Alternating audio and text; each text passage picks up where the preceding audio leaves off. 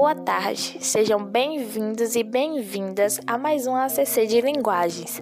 Hoje, a ACC será relacionada a mitos e lendas da nossa região, onde o grupo 2 do segundo ano D integral, composto por Rainara, Sandionara, Marcela, Renner e Renê, irão falar um pouco sobre a embarcação do Gaiola Encantado uma embarcação de almas afogadas. Convido agora todos a conhecer essa interessante lenda do folclore brasileiro.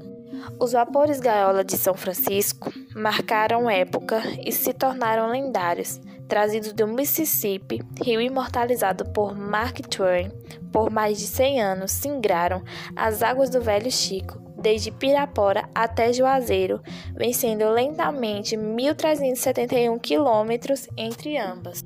A lenda segue forte até os dias de hoje, principalmente na região compreendida entre a cidade de Januária e Bom Jesus da Lapa, um dos trechos de São Francisco com grande tradição de navegação. Enquanto alguns dizem que uma grande festa acontece na misteriosa embarcação, outros garantem que não há sequer um tripulante no barco.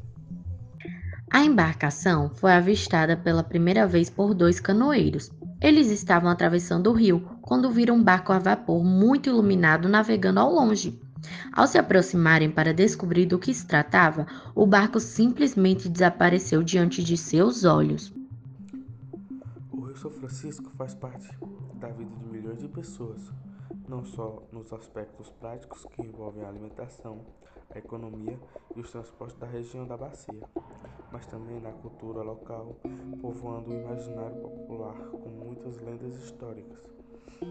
Uma dessas histórias, contadas pelo Barranqueiro e o Vapor Encantado. Há quem diga que a pessoa que tiver a sorte e ver o vapor fantasma será feliz para sempre. Outros já dizem que a tripulação do vapor poderá descer e levar a pessoa para o vapor e para casa jamais voltará.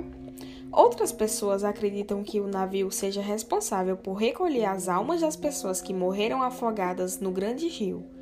Estes mistérios enriquecem a cultura da bacia do Rio São Francisco e inspiram muitos artistas, músicos e contadores de história da região.